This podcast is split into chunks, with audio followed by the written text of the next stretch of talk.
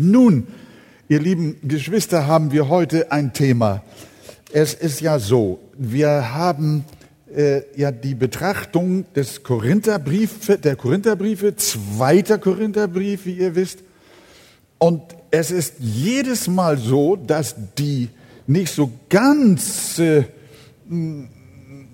angenehmen Themen, die bekomme ich immer.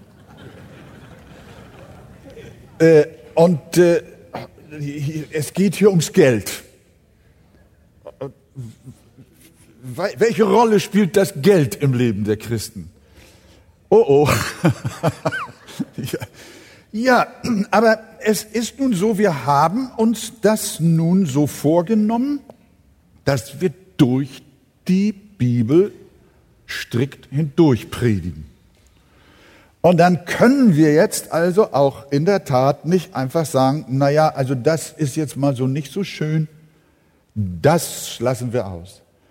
Es heißt ja auch in Gottes Wort, dass äh, alle Schrift, die eingegeben ist vom Heiligen Geist, nützlich ist. Und auch diese beiden Kapitel, damit wir nicht zweimal am Sonntag und im Fernsehen am Ende sogar vier Sendungen über dieses Thema sprechen, haben wir Kapitel 8 und 9 heute zusammengefasst.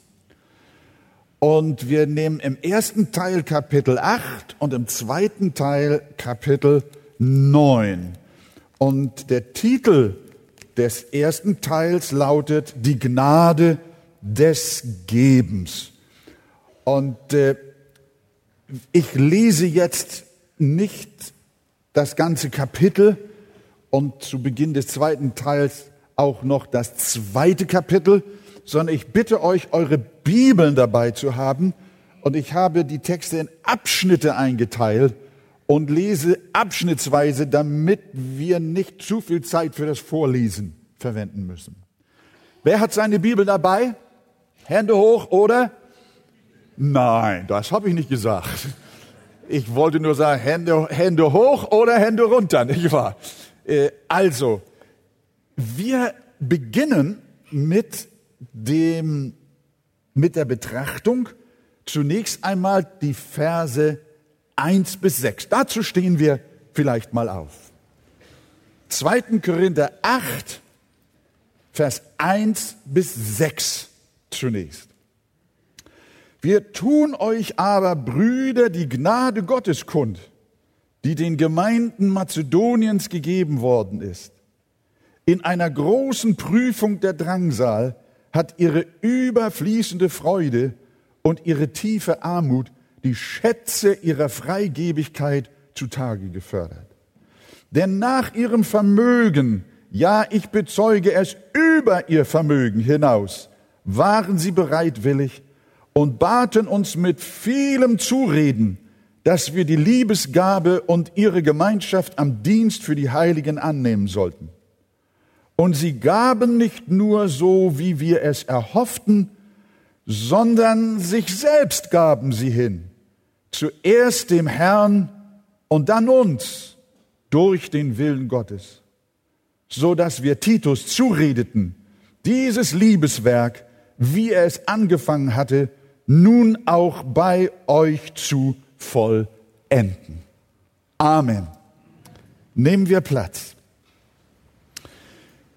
Es geht um eine Geldsammlung für die arme Gemeinde in Jerusalem.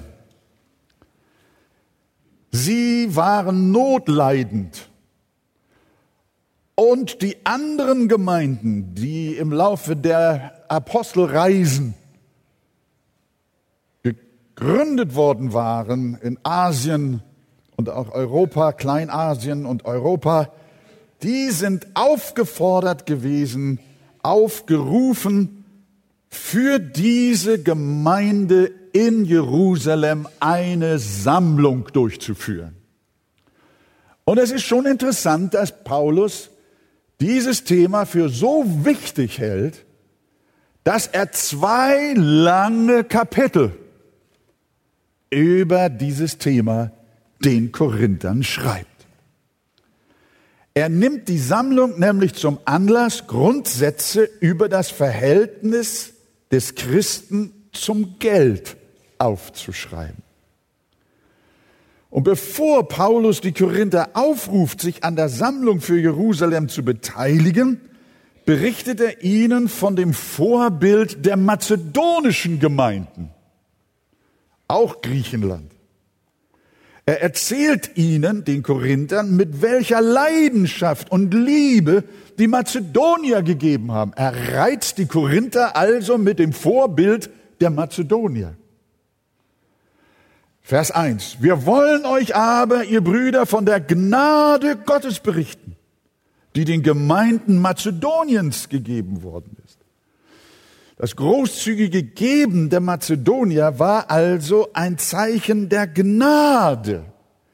Er sagt, wir wollen euch von der Gnade berichten, die den Mazedoniern gegeben war beim Geldsammeln.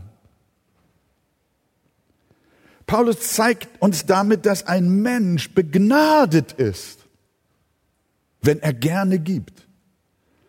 Eine Auswirkung errettender, verändernder und heiligender Gnade ist das Verlangen, anderen Menschen zu helfen und das Reich Gottes zu fördern.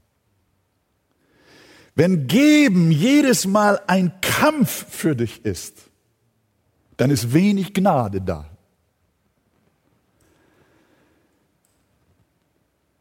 Wäre Gnade in dir am Werk, würde sich das durch Großzügigkeit zeigen. Paulus sagt, ich will euch von der Gnade Gottes berichten, die den Mazedoniern gegeben worden ist. Und ich glaube und ich hoffe und oft erleben wir das so, das ist meine Überzeugung. Ich spüre, wir wissen es alle, Gott hat der Arche-Gemeinde eine enorme Gnade gegeben. Die Gemeinde ist begnadigt, dass sie in der Mission engagiert ist, dass sie mit ihren Mitteln, mit den Mitteln der Mitglieder und Freunde das Reich Gottes fördert und das Evangelium ausbreitet. Das ist eine Gnade, die die Mazedonier hatten. Die Gnade der Mazedonier machte sich auch dadurch bemerkbar, dass sie ihre Bereitwilligkeit auch nicht von bestimmten Voraussetzungen abhängig machten. Jetzt ist im Augenblick so, dass ich nicht geben kann. Nein, Vers 2 haben wir gelesen, in einer großen Prüfung der Bedrängnis hat ihre überfließende Freude und ihre tiefe Armut die Schätze ihrer Freigiebigkeit zutage gefördert. Also sie waren in Bedrängnis und sie steckten in tiefer Armut. Und obwohl das eigentlich dafür hätte sprechen können, wir können an der Sammlung nicht teilnehmen, haben sie sich davon von diesem Umstand nicht zurückhalten lassen, sondern die Schätze ihrer Freigebigkeit wurden gerade in unwirtlichen Umständen zutage gefördert. Vers 6. Sie baten uns mit vielem Zureden sogar, dass wir die Liebesgabe und ihre Gemeinschaft am Dienst für die Heiligen annehmen sollten. Wir wissen, war ja der Titus da, das kommt dann später. Paulus hatte den Titus und noch einen Bruder gesandt, um die ganze Sammlungsaktion vorzubereiten, damit alles fertig ist, wenn er kommt und er mit der ganzen Organisation nicht noch betraut war. Da wissen wir aus diesem Zusammenhang, dass Titus wahrscheinlich zu den Mazedoniern gesagt hat, Brüder und Schwestern, wir können euch das nicht zumuten ihr seid zu arm. Ihr bleibt außen vor. Nein, haben sie gesagt, in keinster Weise, sondern sie haben den Brüdern zugeredet, obwohl sie kaum etwas hatten, dass sie doch dabei sein wollten. Sie erachteten es als ein Privileg und nicht als eine Verpflichtung. Vers 5, schaut euch an.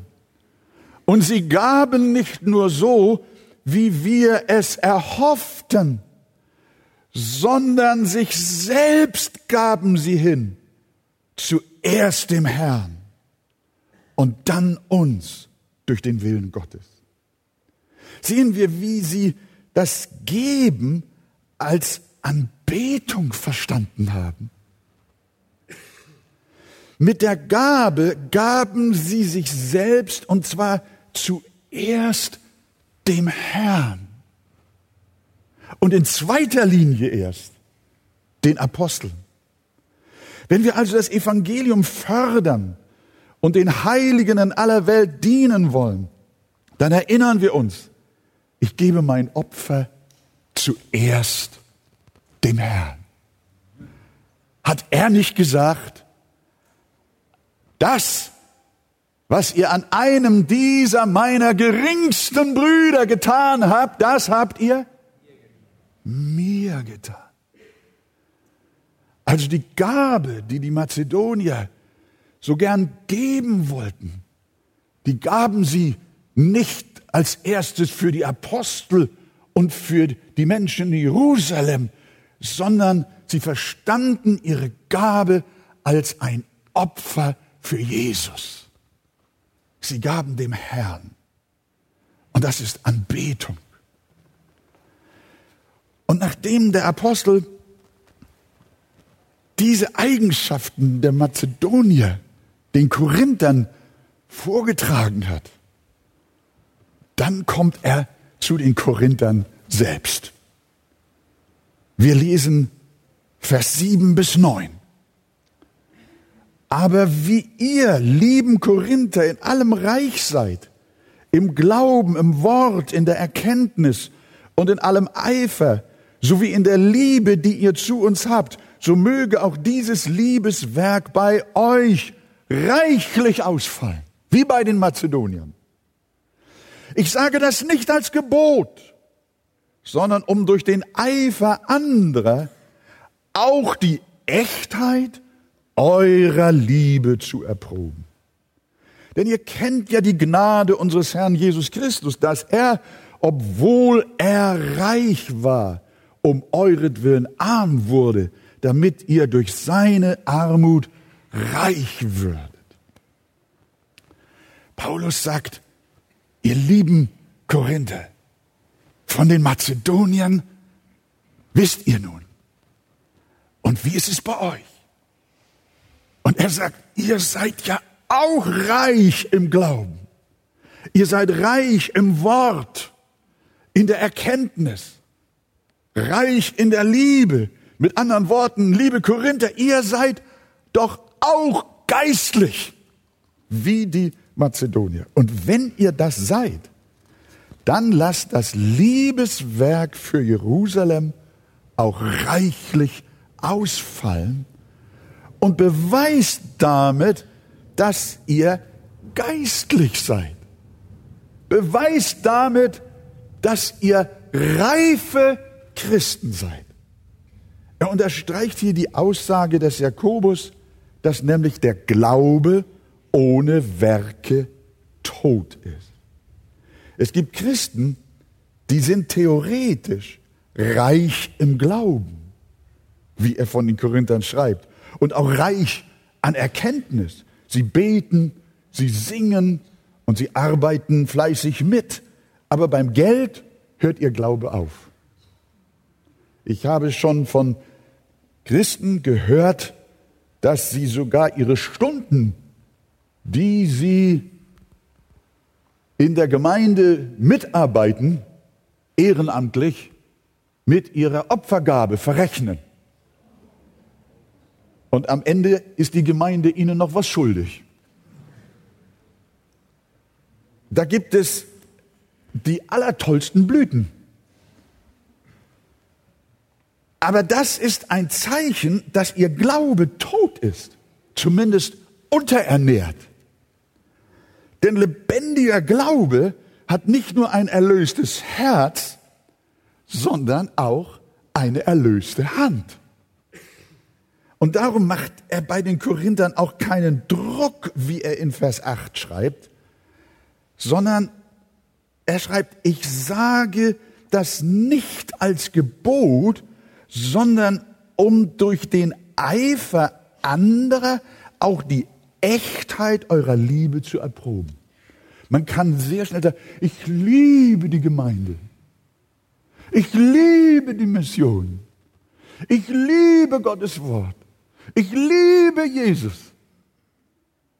Aber worin erweist sich diese Liebe? Doch durch die Tat. Wir sollen doch auch nicht nur Hörer, sondern Täter des Wortes sein. Und so sagt er glattweg den Korinthern, ihr seid eine enorm geistliche Gemeinde. Aber stellt das nun auch unter Beweis durch die Liebesgabe für die Armen. Glaube ohne Werke geht nicht. Wenn du wirklich gläubig bist, wird man das an den Früchten deines Glaubens sehen können. Und zu diesen Früchten gehört auch die Freigebigkeit, die Echtheit unseres Glaubens und unserer Liebe erweist, wie unser Verhältnis zum Geld ist. Als Beispiel verweist Paulus auf wen?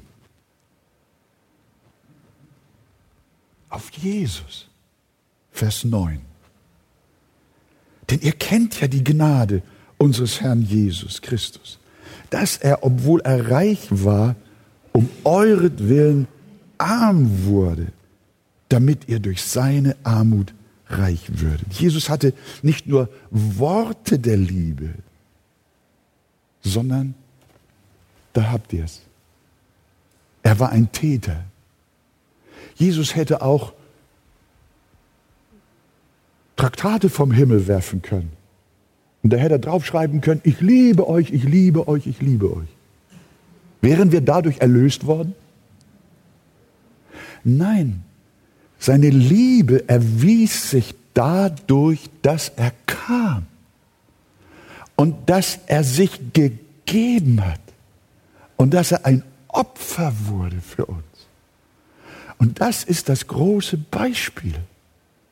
Jesus ist das Beispiel, das Paulus den Korinthern jetzt hier zeigt. Jesus hatte nicht nur Worte der Liebe, nicht nur nette Sprüche. Nein, seine Liebe hatte Werke, seine Liebe war Tat. Die Echtheit seiner Liebe erwies sich durch das, was er gab. Das Fazit, wenn echte Liebe in unserem Herzen wohnt, wenn wir wirklich wiedergeborene Christen sind, dann werden wir nicht nur Glaubensbekenntnisse aufsagen, sondern wir werden eine Kultur des großzügigen, liebevollen Gebens entwickeln und entspannt sein hinsichtlich der Frage auch der Finanzen. Denn alles, wissen wir, gehört dem Herrn. Wir haben nichts, was wir nicht von Gott empfangen haben. In den nächsten fünf Versen spricht er nun ein anderes Thema an, nämlich dass es beim Geben auch nach der Angemessenheit gehen soll. Ich lese mal Vers 10 bis 15 und ihr schaut mal in die Bibel hinein. Ich gebe hierin einen Rat es ist gut für euch, weil ihr nicht nur das Tun, sondern auch das Wollen seit vorigem Jahr angefangen habt, dass ihr jetzt auch das Tun vollbringt, damit der Bereitschaft des Willens auch das Vollbringen entspricht aus dem, was ihr habt. Denn wo die Bereitwilligkeit vorhanden ist, da ist einer wohlgefällig entsprechend dem, was er hat, nicht entsprechend dem, was er nicht hat. Nicht damit andere Erleichterung haben, ihr aber Bedrängnis, sondern des Ausgleichs wegen. In der jetzigen Zeit soll euer Überfluss ihrem Mangel abhelfen, damit auch ihr Überfluss eurem Mangel abhilft, sodass ein Ausgleich stattfindet, wie geschrieben steht. Wer viel sammelte, hatte keinen Überfluss und wer wenig sammelte, hatte keinen Mangel. Es geht Paulus in diesem Abschnitt um den Grundsatz des Ausgleichs. Einmal zwischen den Beschenkten und den Gebern, aber auch ein Ausgleich innerhalb der Gruppe der Geber. Die Sammlung soll nicht zu Ungerechtigkeit führen. Jeder soll, wie es wörtlich heißt, geben, entsprechend dem, was er hat und nicht entsprechend dem, was er nicht hat. Das heißt, die Lasten sollen gleichmäßig verteilt werden. Wenn jemand sehr wenig für den Lebensunterhalt zur Verfügung hat, soll er entsprechend wenig geben und nicht Schulden machen, damit er viel geben kann. Nein, er soll entsprechend dem geben, was er hat oder was er nicht hat. Wenn aber jemand ein höheres Einkommen hat, dann soll er entsprechend mehr geben. Es ist ungerecht, wenn die Gaben der Schwachen mit großen Opfern verbunden sind und die Wohlhabenden die Abbuchung ihrer Spende kaum bemerken. Statistiken sollen aussagen, dass in der Gemeinde Jesu leider meist die Schwachen die Hauptlast tragen. Das hat Paulus schon damals erkannt und uns ins Stammbuch geschrieben, dass jeder geben soll, entsprechend, was er hat. Und so ist der Apostel den Korinthern dabei zu sagen, liebe Korinther, wenn ihr sammelt, gebt auch Acht darauf, dass keine Ungerechtigkeit entsteht, dass keine ungleichen Belastungen und keine ungleichen Druckverhältnisse entstehen. Und deshalb ein jeder überlege sich also, wie er zur gerechten Lastenverteilung in der Gemeinde beitragen kann, damit wir dem biblischen Grundsatz des gerechten Ausgleichs entsprechen und dem Namen des Herrn Ehre bereiten. Der nächste Abschnitt spricht nun vom rechten Umgang der Leiterschaft mit den Spendengeldern. Schaut euch die Verse 16 bis 24 an. Gott aber sei Dank, der dem Titus denselben Eifer für euch ins Herz gibt. Denn er nahm den Zuspruch an, aber weil er so großen Eifer hatte, reiste er freiwillig zu euch ab. Wir sandten aber den Bruder mit ihm, dessen Lob wegen des Evangeliums bei allen Gemeinden verbreitet ist. Und nicht nur das, sondern er ist auch von den Gemeinden zu unseren Reisegefährten erwählt worden bei diesem Liebeswerk, das von euch besorgt wird zur Ehre des Herrn selbst und zum Beweis eures guten Willens. Weil wir das verhüten wollen, dass uns jemand wegen dieser reichen Gabe, die durch uns besorgt wird, übel nachredet. Und weil wir auf das bedacht sind, was recht ist, nicht nur vor dem Herrn, sondern auch vor den Menschen. Wir sandten aber mit ihnen unseren Bruder, den wir vielfach und in vielen Dingen als eifrig erfunden haben, der jetzt aber in seinem großen Vertrauen zu euch noch viel eifriger ist. Was Titus betrifft, so ist er mein Gefährte und Mitarbeiter für euch. Unsere Brüder aber sind Gesandte der Gemeinden, eine Ehre des Christus. So liefert nun den Beweis eurer Liebe und unseres Rühmens von euch ihnen gegenüber und vor den Gemeinden. Was sagt er hier? Er spricht von der notwendigen Sorgfalt und Redlichkeit, mit der die Leiterschaft einer Gemeinde oder Mission das Geld der Gemeinde verwalten soll.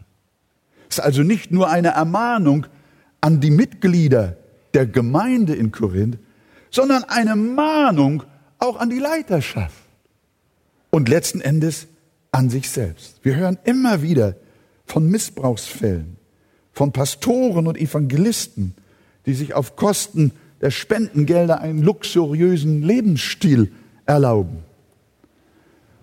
Um von vornherein dagegen anzugehen, ließ Paulus nicht Titus allein nach Korinth reisen, um die Sammlung durchzuführen, sondern er schrieb, Vers 18 bis 19, wir sandten aber den Bruder mit ihm,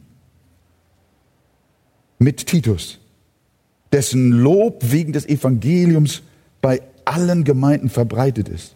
Und nicht nur das, sondern er ist auch von den Gemeinden zu unserem Reisegefährten erwählt worden bei diesem Liebeswerk. Paulus sandte also einen Bruder mit dem Titus mit, dessen Lob bei allen Gemeinden verbreitet ist. Also ein angesehener, vertrauenswürdiger Mann.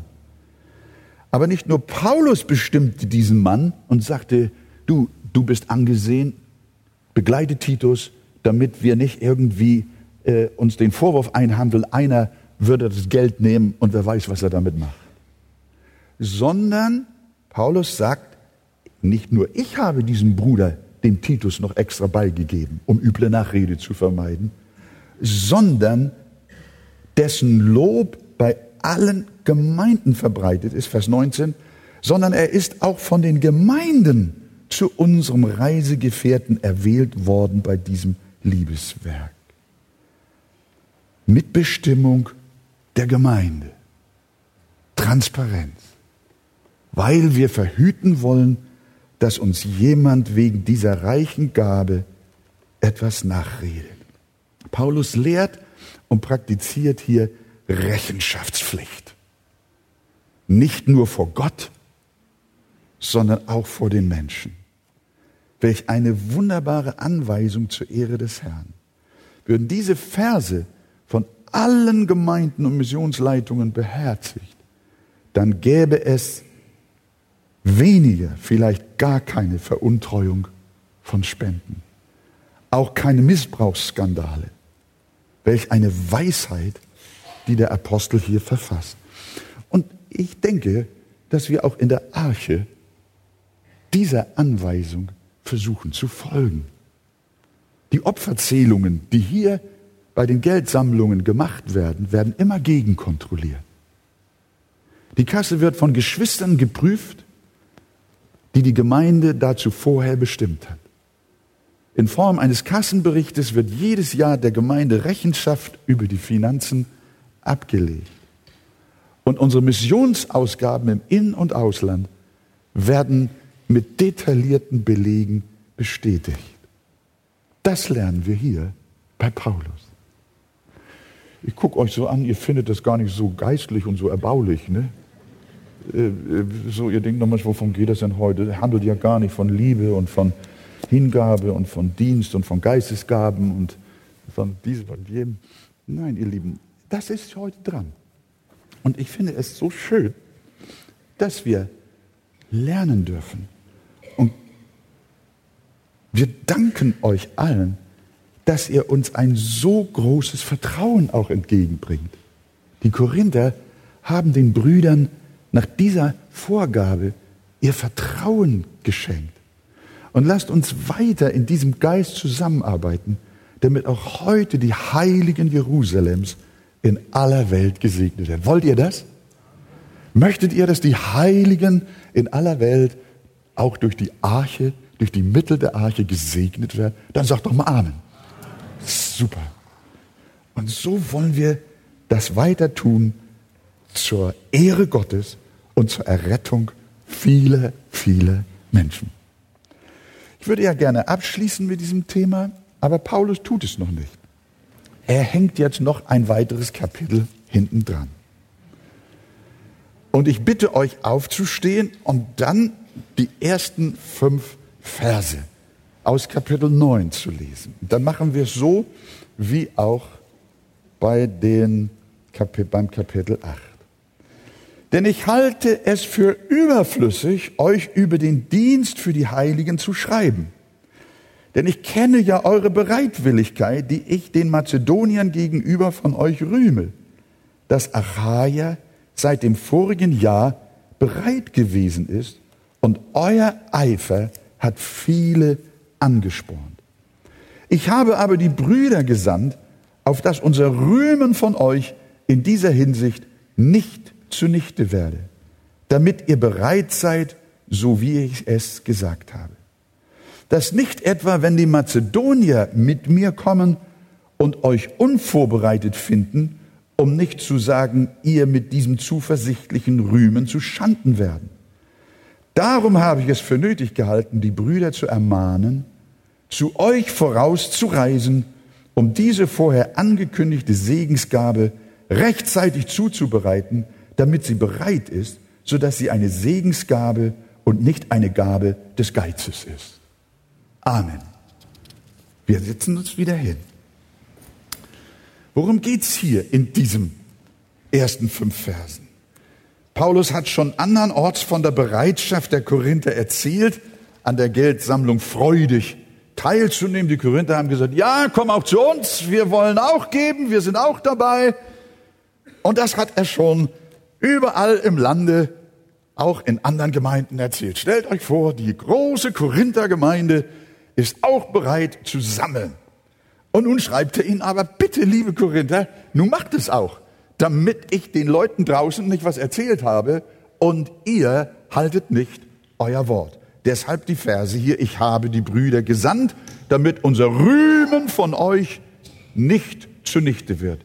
Darum habe ich es für nötig gehalten, die Brüder zu ermahnen, zu euch vorauszureisen, um diese vorher angekündigte Segensgabe rechtzeitig zuzubereiten, damit sie bereit ist. Paulus kann also nicht gleich selbst, er kam nicht gleich selbst, sondern Titus sandte er mit einem vertrauenswürdigen Bruder nach Korinth, damit diese beiden die Sammlung vor Ort rechtzeitig durchführen. Das wird vermutlich nicht eine Sammlung gewesen sein, einmal so in, einer, in einem Gottesdienst, in einer Versammlung. Ich vermute, dass das Ganze über einen längeren Zeitraum stattgefunden hat, in der Titus und der gesandte Bruder der Gemeinde gesagt hat, geht nach Hause, überschlagt die Kosten und äh, betet und denkt darüber nach, sprecht auch mit euren Kindern, mit euren Eltern und schaut, wie ist euer Einkommen und was müsst ihr bezahlen was könnt ihr erübrigen? Worauf könnt ihr verzichten?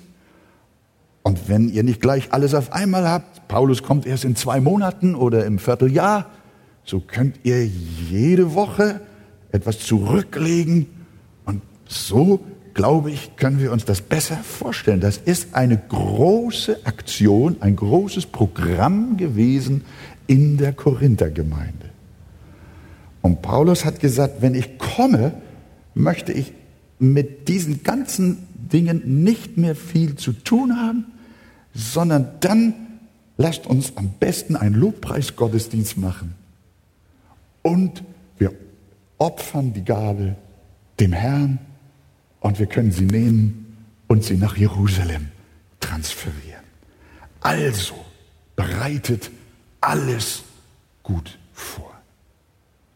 Und nun kommt er und gibt noch weitere Grundsätze.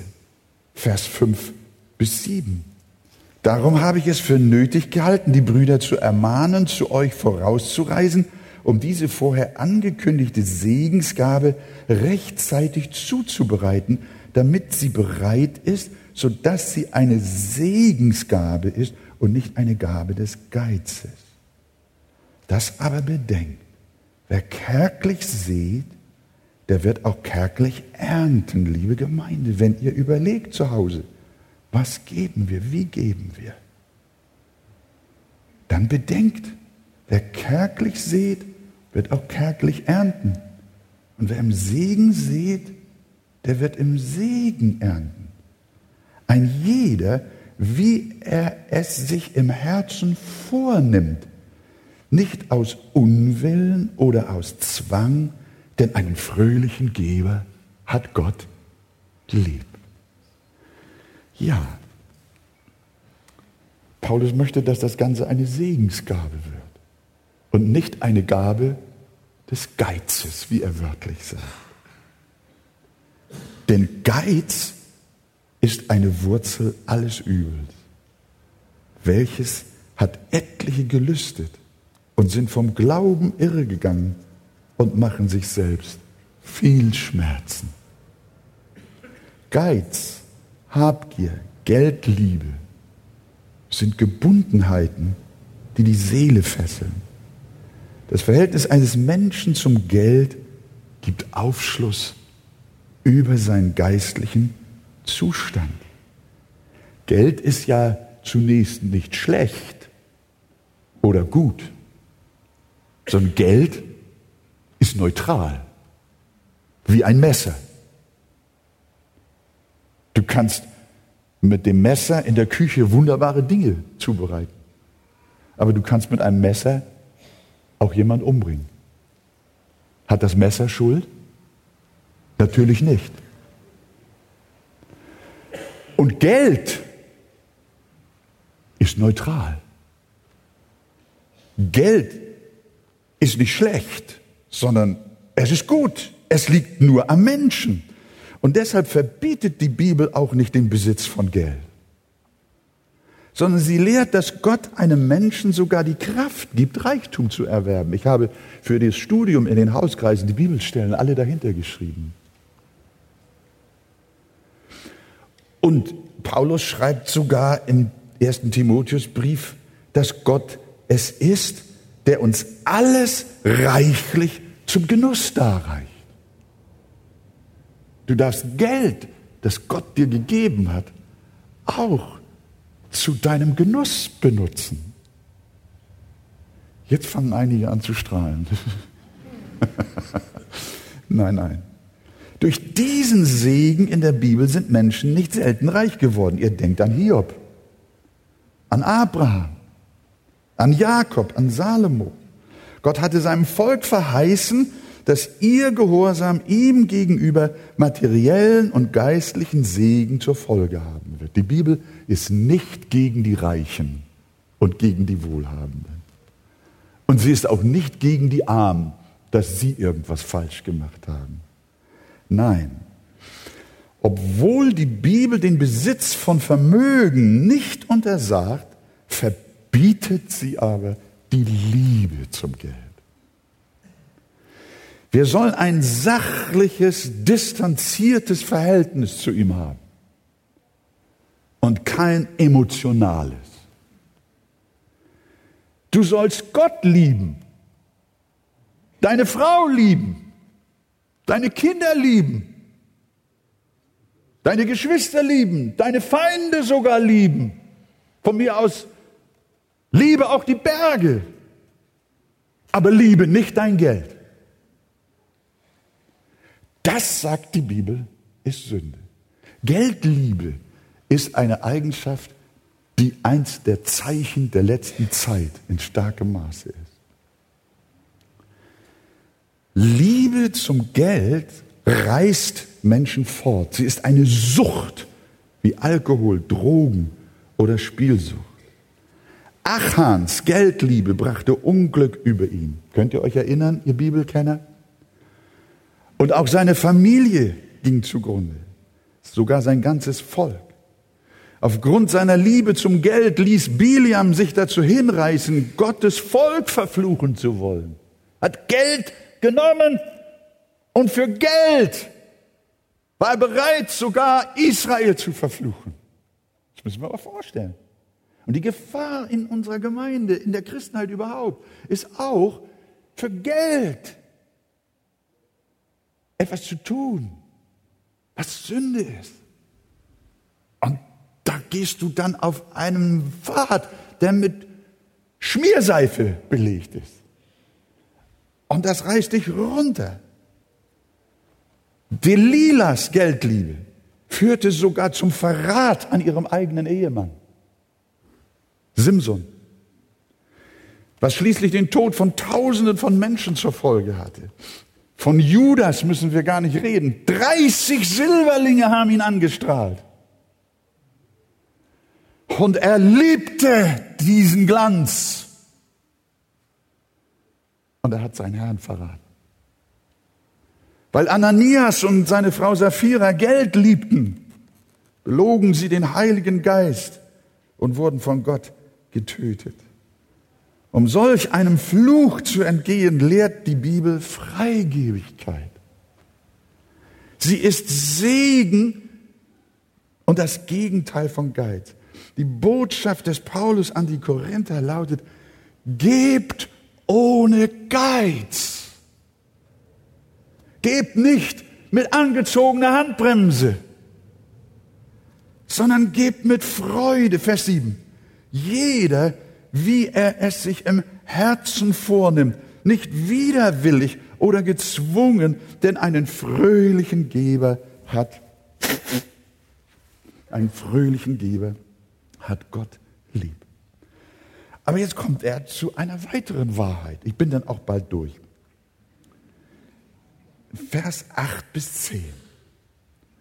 Gott aber ist mächtig, euch jede Gabe im Überfluss zu spenden, so dass ihr in allem, alle Zeit, alle Genüge habt und überreich seid zu jedem guten Werk, wie geschrieben steht. Er hat ausgestreut, er hat den Armen gegeben, seine Gerechtigkeit besteht in Ewigkeit. Er aber, der dem Seemann Samen darreicht und Brot zur Speise, er möge euch die Saat darreichen und mehren und die Früchte eurer Gerechtigkeit wachsen lassen. Jetzt kommt eine herrliche Verheißung, die Freigebigkeit hat. In Vers 6 hatte er schon das Bild vom Sehen und Ernten gebraucht. Bedenkt aber, wer kärglich seht, der wird auch kärglich ernten. Und wer im Segen sät, der wird auch im Segen ernten. Das ist ganz einfach, obwohl wir keine Bauern sind. Und Landwirte wissen das auch wir Städte. Wenn ein Bauer seinen Samen also kärglich sät, ich sag mal so alle Meter einen Samen, dann wird, das, wird er einen großen Ertrag haben, nicht wahr? Nein, das ist das, was Paulus hier sagt. Der Bauer, der nur tröpfchenweise einsät, der wird auch nur spärlich ernten. Wenn du der Erde aber üppig Samen gibst, wirst du üppig ernten. Und was hat Jesus gesagt in Lukas 6, Vers 38? Wir haben gar nicht die Zeit. Jesus hat zu diesem Thema auch unglaublich viel gesagt. Da müsste man eigentlich eine ganze Woche zusammensitzen. Aber er hat ein herausragendes Wort gesagt. Lukas 6, Vers 38. Gebt, hat er gesagt, so wird euch gegeben werden. Ein gutes, vollgedrücktes und gerütteltes und überfließendes Maß wird man in euren Schoß schütten. Denn mit demselben Maß, mit dem ihr anderen zumesst, wird euch wieder zugemessen werden. Ganz einfach. Gebt, so wird euch gegeben. Wenn du im Segen gibst, dann hast du die Verheißung. Hör mal, der Herr Jesus hat das da schön. Ich hätte jetzt am liebsten hier ein Gefäß und dann hätte ich das Gefäß am liebsten voll gemacht. Dann hätte ich es zusammengedrückt und so viel rein. Und dann hätte ich nochmal gerüttelt und geschüttelt. Und dann hätte ich nochmal was und nochmal was gedrückt. Was hat Jesus gesagt? Ein vollgedrücktes und gerütteltes, überfließendes Mal und noch obendrauf einen Haufen. Und dann nimmt der Heiland es und schüttet es dir in den Schoß, falls du eine Schürze hast. Das muss man sich mal vorstellen. Der Herr Jesus sagt dir, sei klug und lerne ein geistliches Gesetz. Wer gibt, dem wird gegeben. Ein freigebiger Christ wird nicht arm. Jesus fragt seine Jünger, habt ihr je Mangel gehabt? Nein, niemals. Sie waren so reich gesegnet. Und deshalb Vers 8. Gott aber ist mächtig, euch jede Gnade im Überfluss zu spenden, so dass ihr in allem, alle Zeit, alle Genüge habt und überreich seid zu jedem guten Werk. Halleluja. Also, es liegt eine gewaltige Verheißung auf der Segensgabe, die die Korinther den Jerusalemern, den Armen zu Jerusalem gegeben haben. Und das letzte, Vers 11 bis 15, geben schafft Danksagung. Lesen wir noch Vers 11 bis 15. So dass ihr in allem reich werdet zu aller Freigebigkeit, die durch uns Gott gegenüber Dank bewirkt. Denn die Besorgung dieses Dienstes füllt nicht nur den Mangel der Heiligen aus, sondern ist auch überreich durch die vielen Dankgebete zu Gott, indem sie durch den Beweis dieses Dienstes zum Lob Gottes veranlasst werden für den Gehorsam eures Bekenntnisses zum Evangelium von Christus und für die Freigebigkeit der Unterstützung für sie und für alle. Und in ihrem Flehen für euch werden sie eine herzliche Zuneigung zu euch haben, wegen der überschwänglichen Gnade Gottes euch gegenüber. Gott aber sei Dank für seine unaussprechliche Gabe. Und dann ist er fertig. Das ist ja ein herrlicher Abschluss. Er schreibt, geben schafft Danksagung. Wenn wir geben und anderen Menschen Segen schenken, dann veranlasst unsere Gabe, andere Menschen Gott zu preisen. Wer von euch möchte gerne ein Motivator dafür sein, dass andere Menschen Gott preisen? Ja, das glaube ich alle. Alle wollt ihr das. Und der Apostel Paulus hat dann ein Mittel, das mithelfen kann, dass andere Menschen Gott danken, dass andere Menschen Gott loben, dass andere Menschen seinen Namen verherrlichen, ist, dass du sie segnest mit deinen Mitteln, mit deiner Gabe, mit der Gnade, die Gott dir in dieser Weise gegeben hat. Er sagt, viele Dankgebete, euer Dienst füllt nicht nur den Mangel der Heiligen aus, sondern ist auch überreich durch die vielen Dankgebete zu Gott. Ich erinnere mich, als wir vor Jahren aufgrund einer schrecklichen Trockenheit in Simbabwe mit einem Pickup beladen mit Maismehlsäcken, meine Frau war mit dabei, in die Dörfer gefahren sind, wo die Menschen, die sonst von der Landwirtschaft lebten, nichts mehr zu essen hatten. Die Hunde waren so abgemagert, dass sie nur noch aus Knochen bestanden. Und das war dann, sind wir da hingekommen und haben ihnen da die Säcke abgeladen. Ehe wir uns versahen, war das ganze Dorf zusammengelaufen und sie fingen alle an zu tanzen. Wir waren uns plötzlich, sahen uns umringt von lauter afrikanischen Tänzerinnen und Tänzer. Die können das. Und sie lobten Gott und priesen Gott. Sie machten eine Lobpreisversammlung, wie ich sie kaum jemals gesehen habe. Nur so ein paar Säcke Maismehl. Es war gewaltig. Und da habe ich gemerkt, das ist ja wahr. Ein paar Säcke Maismehl schaffen Gott Lob und Ehre und Dank von denen, die es empfangen. Also vor einer Reihe von Jahren in Harare, das fiel mir dann alles ein, jetzt muss ich Schluss machen, aber jetzt könnte ich eigentlich erst richtig anfangen. Äh, in Harare, Sambia, auf dem Marktplatz der Stadt Evangelisierten, hörte ein Dorf im Vorort unsere laute Evangeliumsmusik. Und dann kamen die Leute aus dem Dorf, wir predigten und es bekehrten sich Menschen. Ein Jahr später sind wir wieder nach Harare gekommen, wieder eine Evangelisation und am Ende der Versammlung steht ein ganzes Rudel von Menschen, ich glaube es waren mehr als 100, stehen um uns rum und sagen, Pastor, komm in unser Dorf nach Chibola, Chibolia.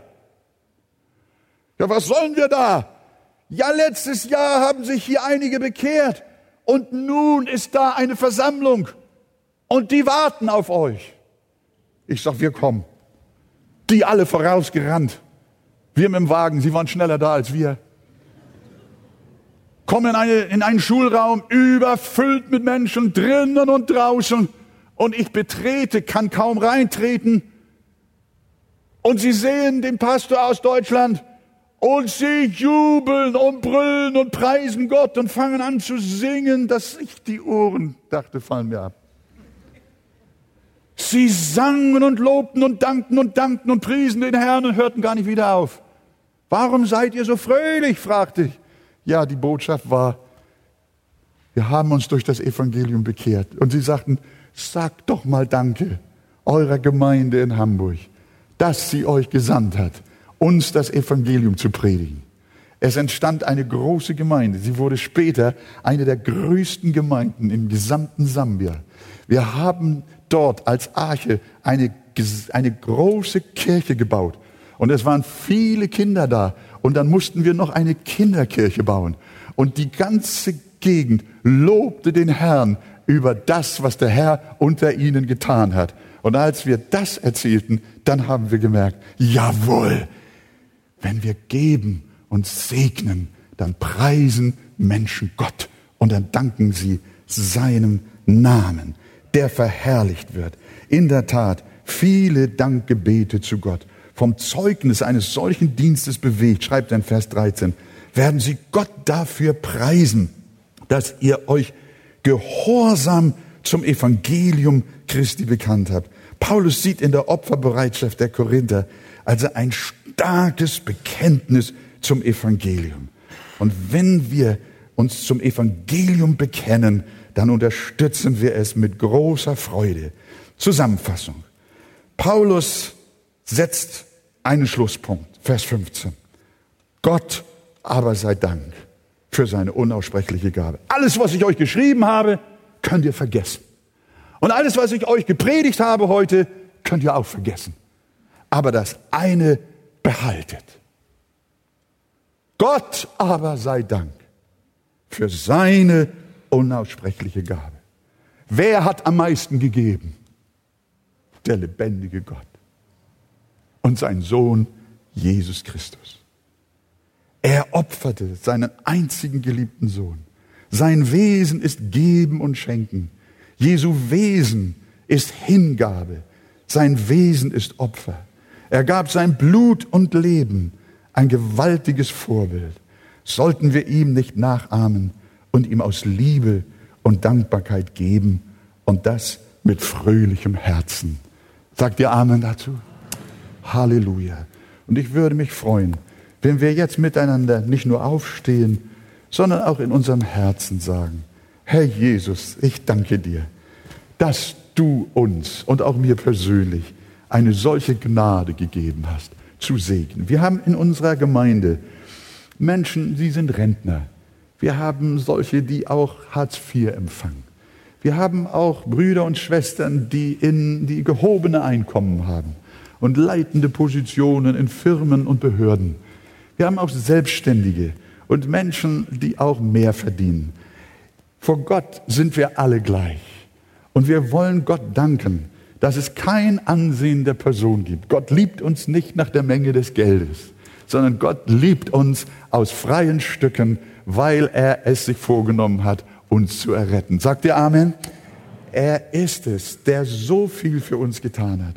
Und wir wollen Gott preisen für die Gnade. Ist es nicht ein großer Segen, dass wir in einem solchen Land leben, in dem wir auch noch geben können? Was meint ihr, wie gern verfolgte Christen geben würden, aber sie können nicht? Aber es ist ein Privileg auch unserer westlichen Situation, dass wir diese Freiheit genießen und dass wir immer wieder Gott danken. Und am Ende möchte ich einfach sagen, Herr, ich danke dir für diese Gemeinde. Ich danke für jedem im Namen aller Brüder der Ältestenschaft, im Namen euer aller, dass wir einen solchen Dienst haben dürfen, dass wir Menschen segnen mit dem Evangelium, dass wir so ein Haus haben, dass wir unsere Stadt erreichen, auch Fernsehdienste tun dürfen, Mission betreiben können bis an die Enden der Erde, auch jetzt in der Ukraine. Und wir danken dem Herrn, dass ihr gebt wie die Mazedonier und schließlich auch wie die Korinther. Und der Herr wird reichlich überfließen lassen. Euer Maß und wird euch eine Menge in euren Schoß schütten. Ihr werdet es nicht halten können. Ich verspreche es euch. In Jesu Namen. Halleluja.